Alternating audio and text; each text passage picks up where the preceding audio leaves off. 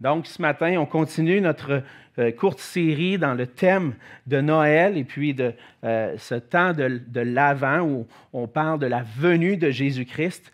Et puis, on va lire ensemble ce matin dans Ésaïe au chapitre 9, les versets 1 à 6 et ensuite dans Luc chapitre 2, les versets 1 à 14. Donc, Ésaïe 9, verset 1. La parole de Dieu dit ceci, Le peuple qui marchait dans les ténèbres voit une grande lumière.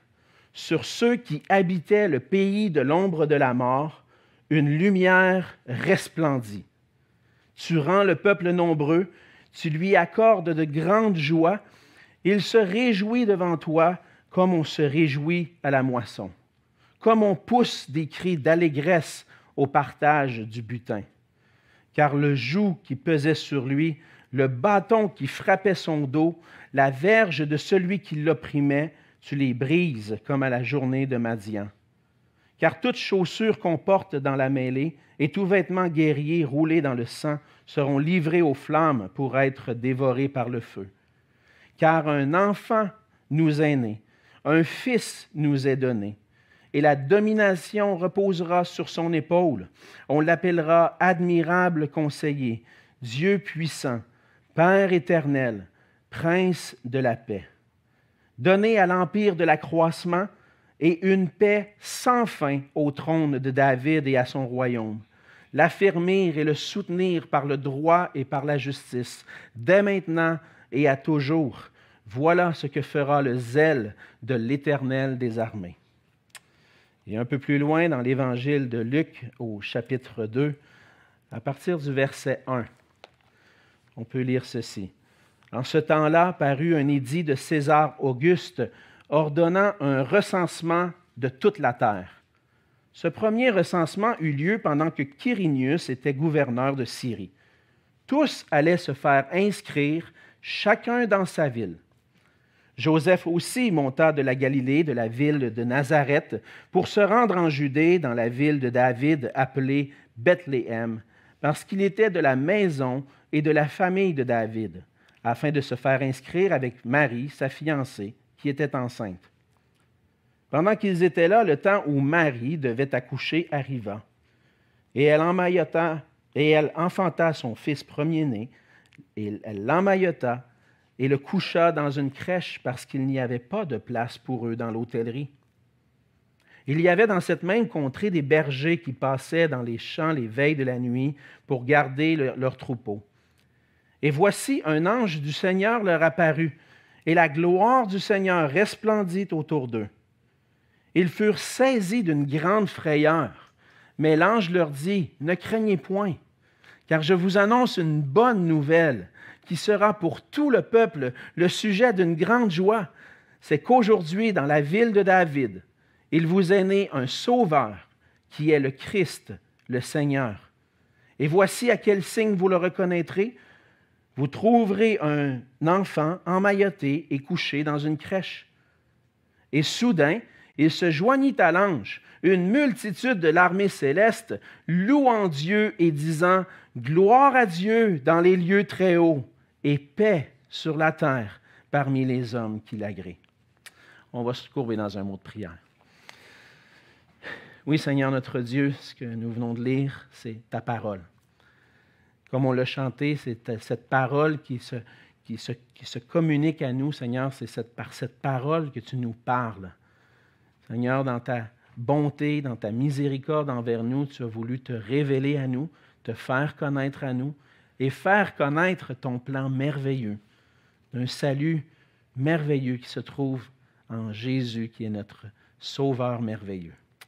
Et Seigneur, ce matin, alors qu'on lit ces passages, on veut se rappeler ce que tu as accompli à travers ton Fils Jésus-Christ qui est venu sur la terre, qui est venu pour nous apporter la paix, et Seigneur, on veut te prier que pendant ce temps, tu puisses faire la paix dans nos cœurs, pour qu'on puisse entendre ta parole et que quoi que l'on puisse vivre présentement, les circonstances dans lesquelles nous vivons, les épreuves qu'on peut traverser, que cette parole puisse venir apaiser nos cœurs, nous réjouir en toi. Bénis cette parole, Seigneur, et c'est en ton nom que je te prie. Amen. Vous avez certainement entendu quelqu'un, peut-être vos parents, lorsque vous étiez enfant, dire Je peux-tu avoir la paix Avoir la sainte paix. Vous avez sûrement entendu cette expression-là, peut-être même que vous l'avez déjà utilisée. Lorsqu'on est à la maison avec euh, souvent plusieurs enfants ou qu'on soit au travail, des fois, lorsqu'on est surchargé ou que les demandes fusent de partout,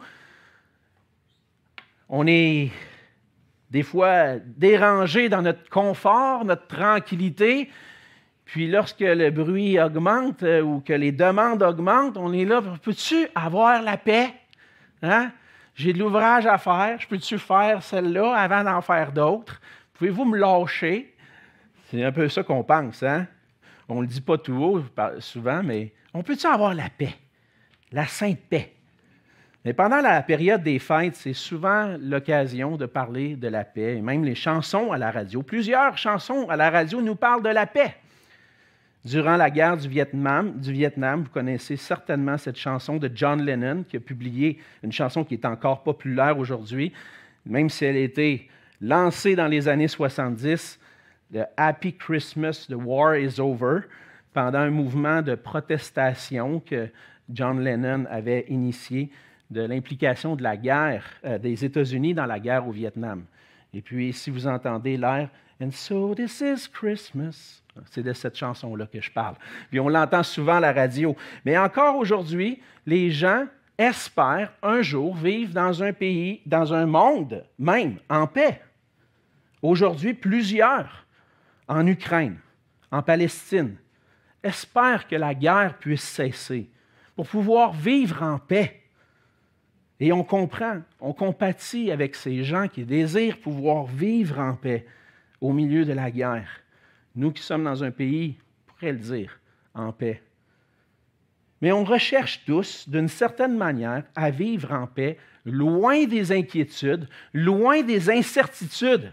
Mais est-ce que c'est réellement possible de pouvoir vivre en paix dans ce monde? Comment est-ce que je peux, si c'est possible, Comment est-ce que je peux avoir cette paix véritable? Dans une certaine mesure, même si parfois on peut vivre quelque temps en paix, il n'est pas rare que nos cœurs soient troublés, la paix de nos cœurs soit troublée par des événements ou des circonstances qui arrivent dans nos vies. Et dans le passage que nous on vient de lire, dans les passages qu'on vient de lire, on voit une promesse, une promesse qui a été annoncé 700 ans avant et qui a été réalisé 700 ans après, au temps de Jésus. La promesse d'un espoir, comme on l'a commencé à le voir, l'espoir d'avoir la paix. Mais une paix qui n'est pas, pas ordinaire, une paix qui vient de Dieu. Le passage dans Isaïe nous parle de cette promesse faite 700 ans avant au peuple d'Israël. Et lorsqu'on prend le temps de lire le contexte, parce que souvent on va lire souvent juste le chapitre 9 lorsqu'on est dans le temps des fêtes, parce qu'on voit cette prophétie s'accomplir. Mais si vous allez lire quelques chapitres avant, on réalise que le peuple d'Israël était dans une période vraiment d'incertitude, d'inquiétude, parce qu'il y avait des menaces de guerre qui venaient de pays qui étaient alentours, entre autres de la Syrie. Mais à travers cette période d'incertitude, d'insécurité que pouvait vivre le peuple, le Seigneur annonce qu'un jour, il va venir un roi qui va apporter la paix. Il parle d'un enfant qui va naître et qui va apporter la paix, qui va être appelé même le prince de paix. Et le passage dans Luc nous parle de l'accomplissement de cette promesse lors de la naissance de Jésus-Christ. Et par cette naissance, Dieu annonce à travers le cantique des anges qui glorifie Dieu et annonce la paix en disant Paix sur la terre parmi les hommes qui l'agréent. Alors qu'on s'apprête à célébrer Noël, on a euh, décidé d'aborder certains thèmes liés à la venue de Jésus-Christ. Et ce matin, vous comprendrez qu'on parle de la paix. La semaine dernière, on a vu l'espoir. Et puis l'espoir était comme l'anticipation. Qu'est-ce que les prophètes ont annoncé quelque chose? Qu'est-ce qui va arriver? C'était quoi cet espoir? Ben, En particulier, c'était un espoir de paix. La semaine prochaine, on va voir qu'il y avait un espoir de joie. Et finalement, Dieu voulant, le 24 décembre, on va voir ensemble qu'il y avait un espoir d'amour aussi. Mais alors qu'on s'apprête à célébrer Noël, on a besoin de, on veut revenir au vrai sens de Noël, qui nous annonce la bonne nouvelle de la paix véritable qui est possible. Puis on va voir ensemble ce matin que puisque Jésus-Christ est le prince de la paix, nous devons rechercher la paix véritable qui se trouve en lui seul. Si tu veux vraiment avoir la sainte paix, tu dois te tourner vers Jésus-Christ, qui est le prince de paix. Mais pourquoi est-ce qu'on doit se tourner vers Jésus-Christ? Comment est-ce que Jésus apporte la paix? On va voir trois éléments ensemble ce matin où on voit où, Jésus, apporte la paix. Premièrement, on voit que Jésus-Christ nous apporte la paix avec Dieu. Le plus grave problème et probablement ce qui suscite le plus notre insécurité, nos soucis, nos incertitudes, c'est le fait qu'on est séparé de Dieu par nature. On a, comme je l'ai mentionné, à l'époque d'Ésaïe, le peuple marchait dans les ténèbres. On lit, c'est ce qu'on lit au, verset 1 d'Ésaïe, chapitre 9. Le peuple qui marchait dans les ténèbres voit une grande lumière. Qu'est-ce que ça voulait, qu'est-ce que ça signifiait pour le peuple de vivre dans les ténèbres? Ben, c'était qu'il était sous la menace, sous la menace du, particulièrement du roi de Syrie. Il y avait la Syrie aussi.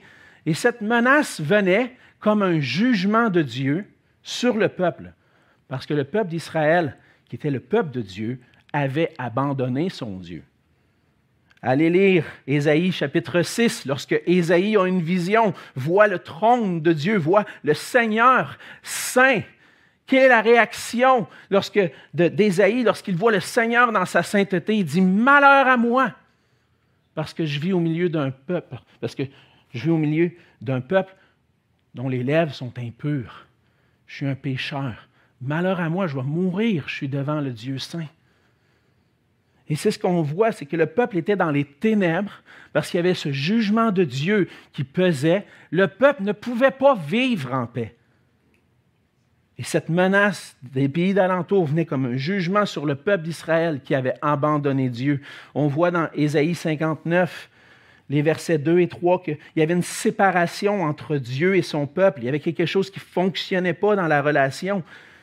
On lit, mais ce sont vos crimes qui mettent une séparation entre vous et votre Dieu. Ce sont vos péchés qui vous cachent sa face et l'empêchent de vous écouter, car vos mains sont souillées de sang, vos doigts de crime, vos lèvres profèrent le mensonge, votre langue fait entendre l'iniquité. Le peuple est dans les ténèbres parce que la face de Dieu, qui est la lumière, est cachée. Le peuple est séparé de son Dieu. Il y a un obstacle dans la relation avec son Dieu. C'est son péché, ses crimes. Et cette séparation qui est décrite entre Dieu et son peuple, qui caractérisait le peuple d'Israël à cette époque-là, ça manifeste aussi une réalité dans notre situation à nous, de chaque être humain. On ne peut pas être en paix parce qu'à la base, on n'est pas en paix avec Dieu, on est séparé de Dieu à cause de nos péchés. On a été créé pour vivre par Dieu, pour vivre avec Dieu, pour vivre une relation harmonieuse avec lui et dans laquelle on peut trouver la paix, de pouvoir se reposer en Dieu, de pouvoir lui appartenir, de dire que j'appartiens au Dieu de l'univers, celui qui m'a créé, de trouver ma joie en lui, de trouver ma joie à le glorifier. C'est pour ça que j'ai été créé, c'est pour trouver ma paix, ma joie dans le Seigneur. Mais nos péchés viennent nous séparer de Dieu, qui fait qu'on ne peut pas vivre en paix. Notre plus grave problème, c'est de ne pas être en paix avec Dieu. Et lorsqu'on prend le temps de considérer les Écritures, il n'y a rien qu'on puisse faire qui peut éloigner la colère de Dieu qui, qui pèse sur nous à cause de nos péchés. Il n'y a rien qu'on puisse faire pour le rendre propice, favorable à nous, parce qu'on est des pécheurs. C'est pour ça qu'on a besoin de quelqu'un qui vient, quelqu'un qui vient pour rétablir cette relation-là. Et c'est pour ça qu'on a besoin d'Ésaïe 9, verset 5, qui annonce, car un enfant nous est né, un fils nous est donné, et la domination reposera sur son épaule, ça va être un roi, et on va l'appeler admirable conseiller, Dieu puissant, Père éternel, Prince de la paix. C'est lui qui va venir établir, rétablir la relation entre le peuple de Dieu et son Dieu, entre nous et Dieu. Le Seigneur a promis un sauveur. Ça va être Dieu lui-même qui va venir, qui va être le prince de la paix. Et par la grâce de Dieu, Jésus-Christ est venu pour être notre médiateur entre nous et Dieu, pour nous apporter la paix avec Dieu. À la naissance de Jésus, l'ange a annoncé aux bergers la naissance du Sauveur, le Christ, le Seigneur. Et lorsque les bergers sont, dans les champs pendant la nuit, à un moment donné, il y a un ange qui leur apparaît. Qu'est-ce qui arrive? Ils furent saisis d'une grande frayeur. Je ne sais pas si vous avez déjà vécu ça, une grande frayeur, mais tout ce que tu as envie de faire, c'est de te lever et partir en courant. Hein? Lorsque tu es à un endroit qui dit là, ici, je ne suis pas en sécurité, en anglais, il y a il y a, une expression qui dit c'est fight or flight. C'est comme tu, tu, t'affrontes ou tu te sauves. Et là, les, bergers sont là, ils voient ça, ils ont une grande frayeur. Qu'est-ce qu'on fait là? On va, s'en aller. Mais là, l'ange, dit non. Ne craignez point. Je vous annonce une bonne nouvelle. Ça doit être impressionnant. Qui sera pour tout le peuple le sujet d'une grande joie c'est qu'aujourd'hui, dans la ville de David, il vous est né un sauveur, qui est Christ, le Seigneur. Et lorsque l'ange leur apparaît, ils sont dans une grande frayeur, mais qu'est-ce qu'il leur dit? Ne craignez point. Je viens vous annoncer une bonne nouvelle. Soyez en paix. Pourquoi? Parce que le Sauveur promis, le Prince de paix, est né aujourd'hui. Alors c'est une bonne nouvelle. Et on trouve à travers ce passage, que notre paix se trouve en Jésus seul. C'est ce que, c'est ce que les anges ont. J'ose dire, parce que certains remettent en question, est-ce que les anges ont chanté?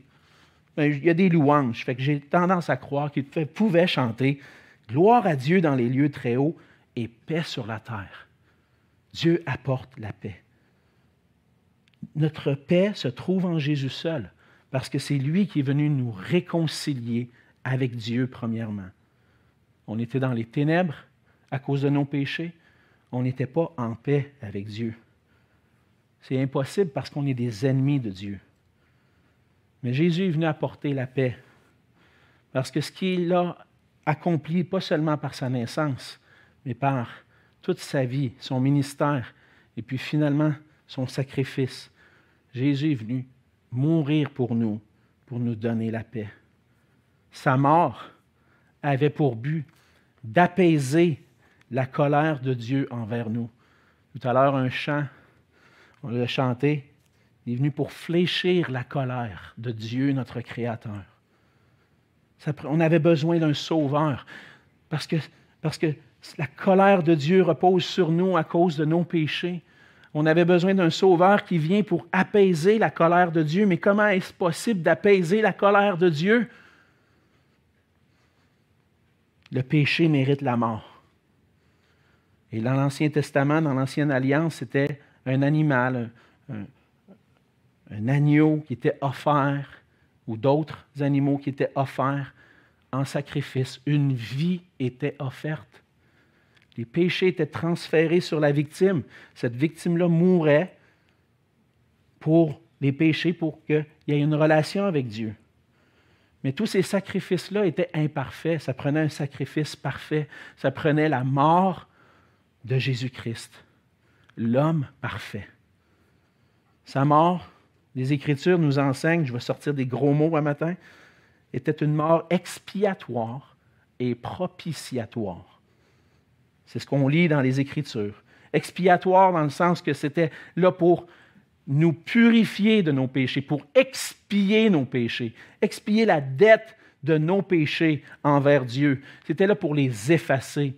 Christ s'est offert comme l'agneau parfait, a versé son sang pour que nos péchés soient effacés. C'était une mort expiatoire, mais aussi propitiatoire. Pourquoi?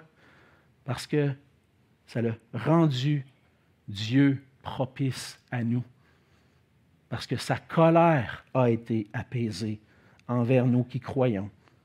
C'est par amour que Dieu nous apporte la paix en Jésus-Christ.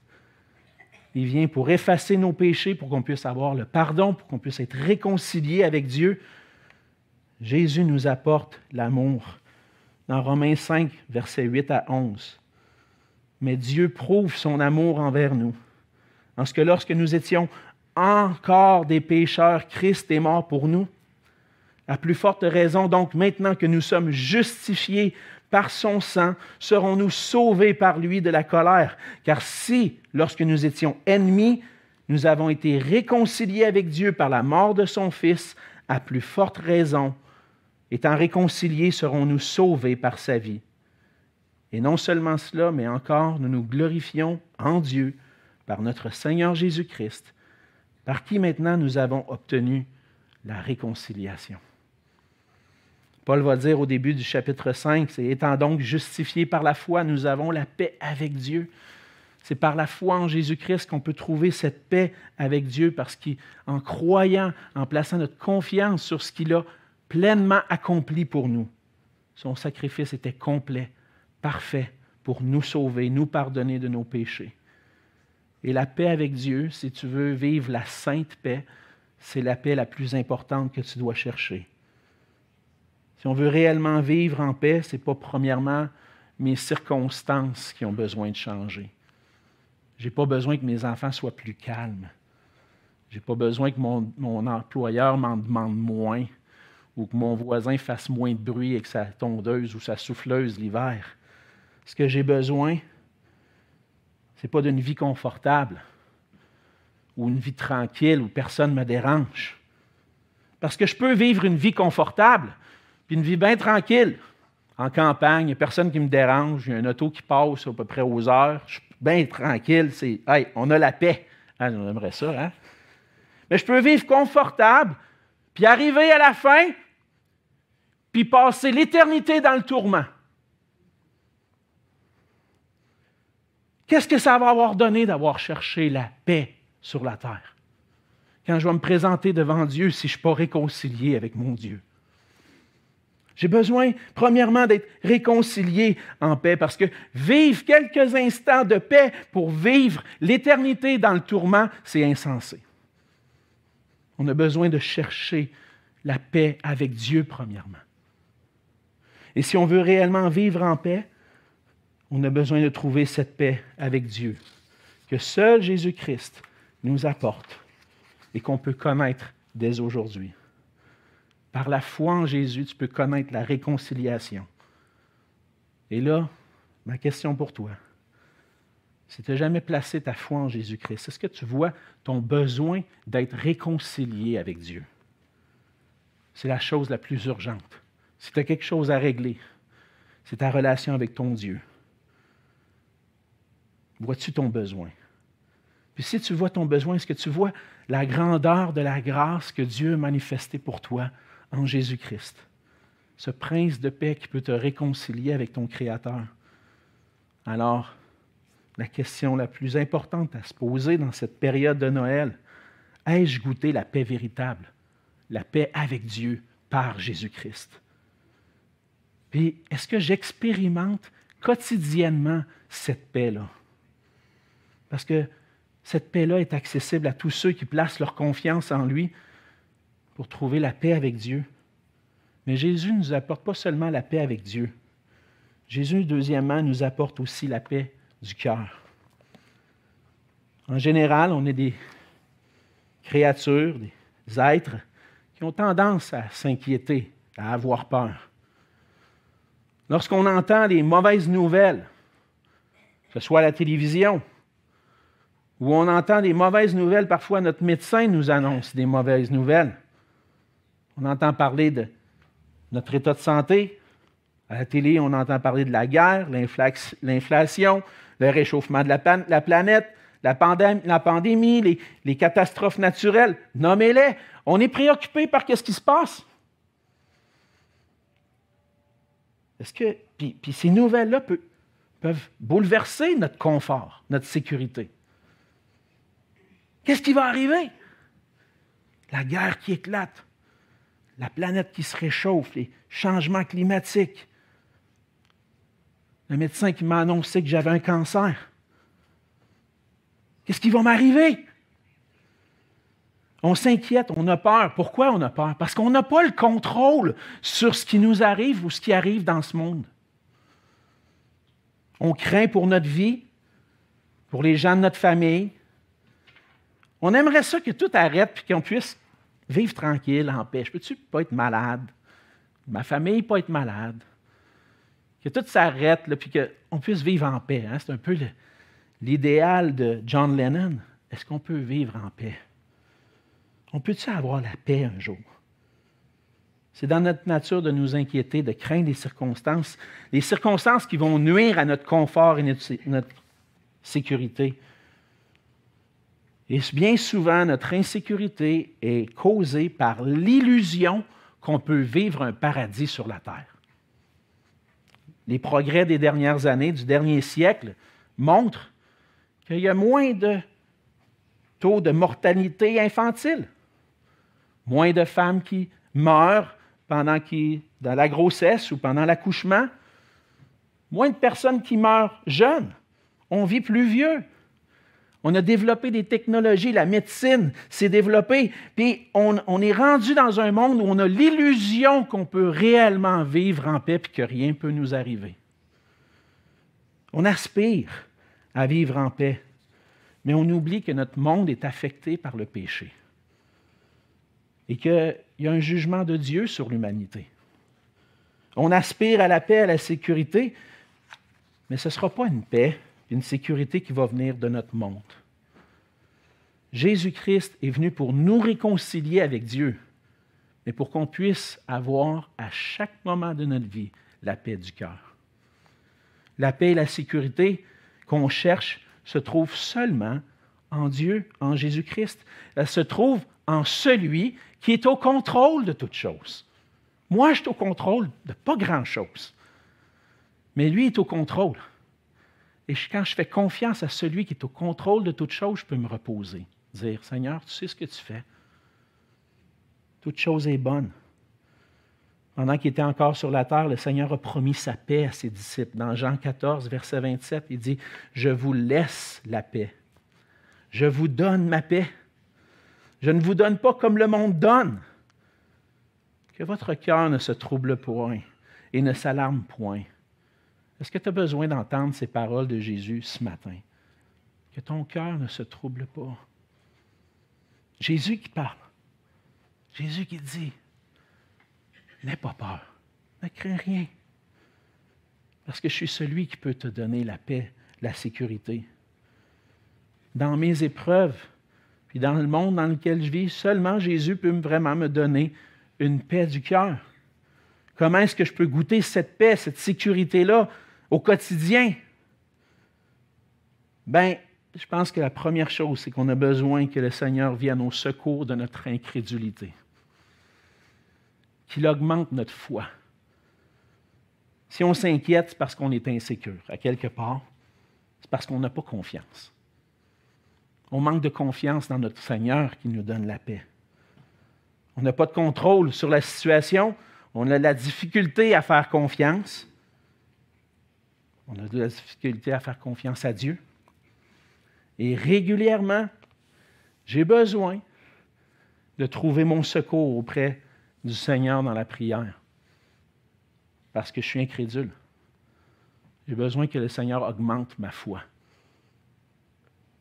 Je vais au Seigneur, je dis Seigneur, il y a des choses qui arrivent là. Je ne sais pas qu'est-ce qui va arriver, qu'est-ce qui m'attend, comment, comment ça va se passer? Des fois, on s'inquiète pour nos enfants, on s'inquiète pour les gens de la famille, pour l'Église.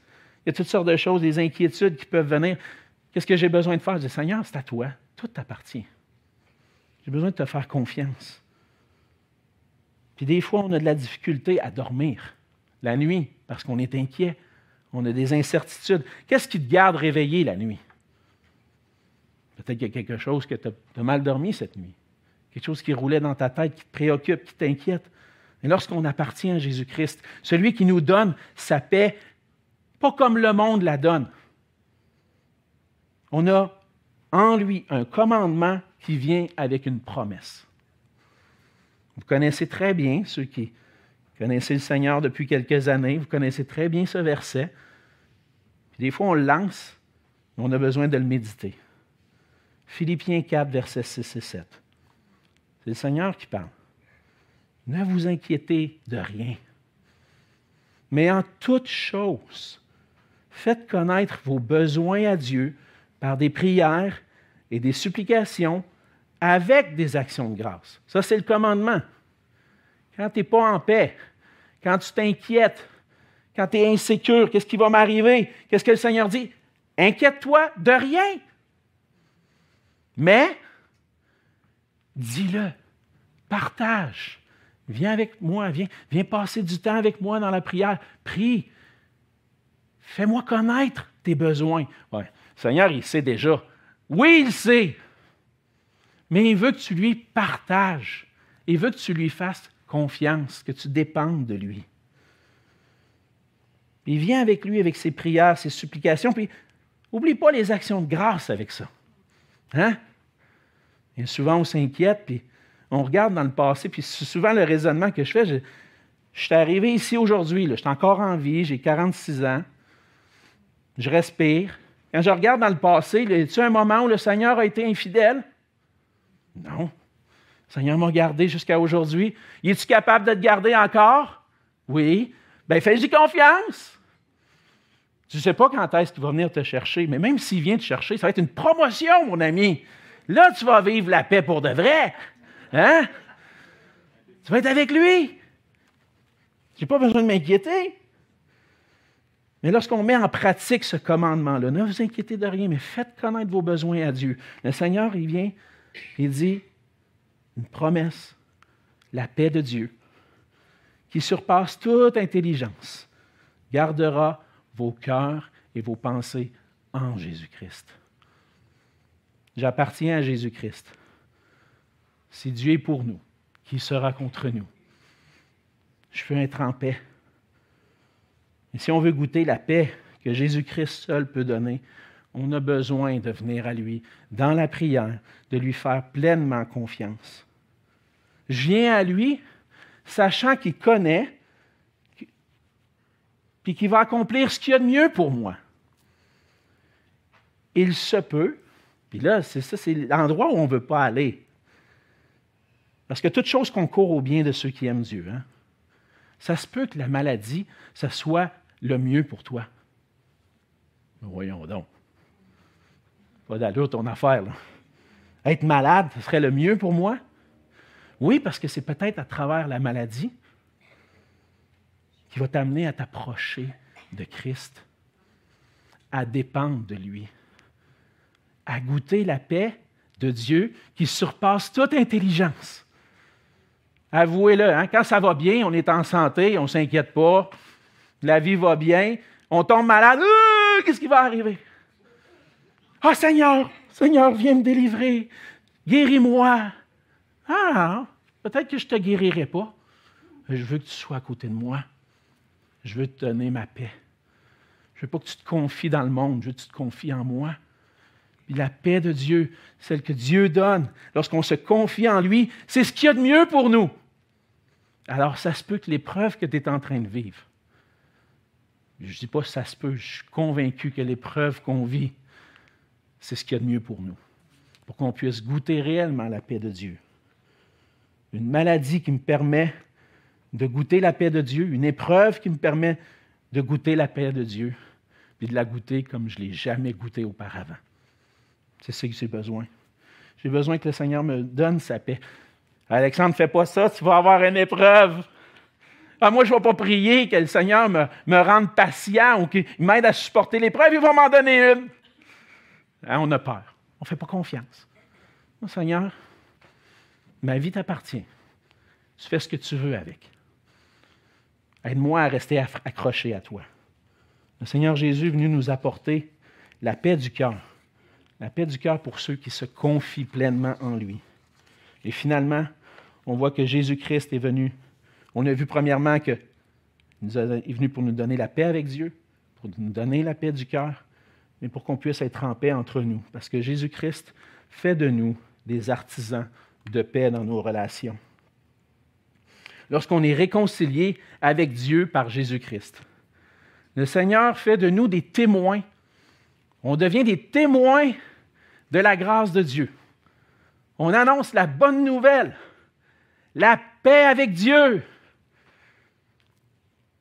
Et on annonce la possibilité de trouver la paix avec Dieu, la réconciliation par la repentance, le pardon des péchés. On est des témoins de la réconciliation.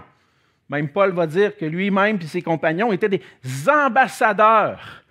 On est un peu ça, nous aussi des ambassadeurs de la réconciliation, encourageant les gens à se réconcilier avec Dieu. Mais il y a un problème quand ceux qui annoncent la paix avec Dieu sont en chicane puis en guerre entre eux autres. Des conflits. Ils témoignent de l'œuvre de Christ qui apporte la paix, puis tu n'es même pas en paix avec ton frère. Comme disciples de Jésus-Christ, le Seigneur nous a donné un commandement. Aimez-vous les uns les autres, comme je vous ai aimé. Ça, ça veut dire, soyez en paix. Et bien souvent, on ne vit pas la paix dans nos cœurs à cause qu'on est en conflit avec quelqu'un. Parce que oui, la paix avec Dieu, si ce n'est pas réglé, je ne serai pas en paix. Ce qui se passe dans le monde, mais avouez que des fois, quand on ne s'entend pas avec quelqu'un, ça vient nous troubler aussi. Les conflits amènent bien des tourments dans nos cœurs. Puis des fois des nuits blanches. Et si on a, mais si on a goûté la paix avec Dieu, on a la responsabilité d'apporter la paix dans nos relations. Jésus-Christ est venu pour nous apporter la paix entre nous aussi. Dans Romains 12, versets 17 et 18, Paul donne cette exhortation après avoir présenté toute l'œuvre de l'Évangile. On a lu Romains 5 tout à l'heure. Mais maintenant, il faut que ça se vive, ça. Ne rendez à personne le mal pour le mal. Recherchez ce qui est bien devant tous les hommes. S'il est possible, autant que cela dépend de vous, soyez en paix avec tous les hommes. Comment, comme témoin de la réconciliation, est-ce qu'on peut trouver la paix dans nos relations? Si je suis un témoin de réconciliation, comment est-ce que je peux trouver la paix lorsque j'ai un conflit? Mais le Seigneur veut qu'on soit des artisans de paix. Oh! Ceux qui procurent la paix. Hein? Le sermon sur la montagne, vous connaissez le passage. Être un artisan de paix, ça demande de mettre des efforts à rechercher la paix. Moi, moi, j'ai rien fait, c'est lui qui. Si lui ne veut rien entendre, moi, j'ai. Moi, moi, moi, je suis correct. Ça demande des efforts un sculpteur qui regarde une pièce de bois, un artisan, hein? il va regarder la pièce, étudier les angles. Où c'est que je vais donner mon coup de couteau le premier pour ne pas scraper tout? après ça, chaque coup de couteau hein, est important pour faire une belle œuvre. Être un artisan de paix, ça demande de réfléchir. Celui qui écrit des chansons pense et réfléchit aux mots qu'il va utiliser pour communiquer son message. Le Seigneur nous donne des bons principes à suivre. Premièrement, si je suis en conflit avec quelqu'un et je ne suis pas en paix, je dois m'humilier et commencer par juger mon propre cœur. Bien souvent, il y a un conflit, il y a une part des deux côtés. Bien souvent. on a tendance à se justifier en mettant la faute sur l'autre. Mais on doit commencer avec notre propre cœur. Comme le Seigneur dit, pourquoi vois-tu la paille qui est dans l'œil de ton frère et n'aperçois-tu pas la poutre qui est dans ton œil? Ou comment peux-tu dire à ton frère, Laisse-moi ôter une paille de ton œil, toi qui as une poutre dans le tien? Hypocrite. Ôte premièrement la poutre de ton œil, et alors tu verras comment ôter la paille de l'œil de ton frère. Donc, si je veux résoudre un conflit puis être en paix avec tous, être un artisan de paix, je dois premièrement enlever ce qui bloque ma vision. Hein? Je dois premièrement admettre, confesser là où moi j'ai manqué. Peut-être que j'ai manqué dans le conflit. Je ne veux pas demander pardon à la légère. Je ne veux pas prendre ça à la légère. Ah, c'est pas ça que j'ai voulu dire, voyons. Non. Quel tort j'ai fait à l'autre? Vraiment admettre, est-ce que j'ai manqué? Est-ce que j'ai péché dans ça? J'ai besoin de demander, de confesser, de me mettre à la place de l'autre que j'ai offensé. Et comme des artisans de paix, on veut enlever tout ce qui pourrait nous empêcher de glorifier Dieu dans notre relation. Ça demande d'admettre ma faute, de la confesser à la personne avec qui je vis un conflit. Puis une fois que j'ai fait ça, bien souvent, par expérience, on le vit chaque jour. Bon, peut-être pas chaque jour, mais assez régulièrement dans notre foyer, hein? avec notre époux, notre épouse. On dit quelque chose et ça a mal sorti. Puis là, là, c'est maintenant, là. OK, on va prendre une pause. Qu'est-ce que j'ai J'ai-tu mal agi? Bien souvent, si je vais vers mon épouse avec humilité, puis je dis, j'ai pas été gentil. J'ai manqué à cet endroit-là. Je suis désolé d'avoir dit cette parole-là. Bien souvent, ça l'aide à mettre les choses en place pour une résolution de conflit parce que j'ai premièrement admis ma faute. Si je veux être un artisan de paix, il faut que je sois prêt à confesser mon péché. Puis ensuite, si Dieu le veut, si Dieu le permet, quand j'ai confessé mon péché, peut-être que je peux partager à mon frère, ma soeur ou la personne autour de moi ce qui m'a offensé. Et c'est pour ça que je dois venir avec humilité régler le problème, puis après avoir prié surtout. Je ne cherche pas à faire des, reproches, je cherche à gagner. je recherche la gloire de Dieu en recherchant l'unité de l'Esprit par le lien de la paix. Je vais confesser mon péché, puis je vais être disposé à pardonner. Pourquoi je veux faire ça? Parce que Jésus-Christ est mon prince de paix. Puis je vais être témoin de sa paix. Je vais être en paix avec tous. Jésus est venu apporter la paix, c'est notre responsabilité de manifester sa paix en étant des artisans de paix. Si quelqu'un a quelque chose contre toi, qu'est-ce que le Seigneur dit? Si donc tu présentes ton offrande à l'autel et que là tu te souviennes que ton frère a quelque chose contre toi, laisse là ton offrande devant l'autel et va d'abord te réconcilier avec ton frère. Puis, viens présenter ton offrande. Remarquez que la responsabilité dans le passage, c'est à celui qui sait que quelque chose, que son frère ou quelqu'un a quelque chose contre lui. C'est pas moi j'ai quelque chose contre lui, je vais aller le voir. Non, je sais il y a quelque chose contre moi. Non, moi, j'ai rien contre lui. Non, mais lui a quelque chose contre toi. Là, tu viens louer le Seigneur. Alléluia. Gloire à Dieu, le Seigneur Tout-Puissant. Puis ton frère là-bas, il y a quelque chose contre toi. Laisse ça là. Va le voir. Il y a quelque chose qui ne marche pas entre nous. Puis aie l'humilité de te poser la question est-ce que j'ai fait quelque chose qui t'a offensé? Puis écoute. Essaye pas de te justifier. Écoute. Puis si tu as manqué, confesse. Parce que quand on goûte la paix de Dieu, on veut être en paix avec tous. Puis lorsqu'on goûte la paix de Dieu, on veut faire confiance à Dieu qui veut apporter la paix dans nos relations. Jésus est venu apporter la paix. C'est lui le, le, prince de paix. Et c'est en lui qu'on doit chercher la paix véritable. Trouver la paix avec Dieu, trouver la paix dans nos cœurs et être un artisan de paix dans nos relations. Ça a plusieurs applications pour nous ce matin. Mais je vais vous poser juste une simple question. Dans laquelle de ces trois éléments tu es le moins en paix ce matin? Dans la paix avec Dieu, la paix dans ton cœur ou la paix avec quelqu'un autour de toi? Le Seigneur nous demande, nous appelle à lui. En étant notre roi, notre sauveur, il nous appelle à aller à lui pour qu'on trouve la paix en lui, trouver la paix que personne d'autre peut donner. Et cette paix-là, le Seigneur nous, nous, guide par sa parole pour la trouver, par son esprit. Et on a besoin d'aller à lui. Comme l'apôtre Pierre dit, déchargez-vous sur lui de tous vos soucis, car lui-même prend soin de vous. Allez à Christ. Et si tu as de la difficulté avec la paix, peut-être dans ton cœur ou avec quelqu'un, peut-être que tu as besoin d'avoir quelqu'un qui va t'aider, t'accompagner dans la prière. Peut-être que tu as besoin d'un partenaire de prière. Je vis des inquiétudes présentement, j'ai besoin de les partager avec toi, j'ai besoin de prier avec toi. Puis un engagement. Une fois par semaine, on va prier ensemble. Comment ça va?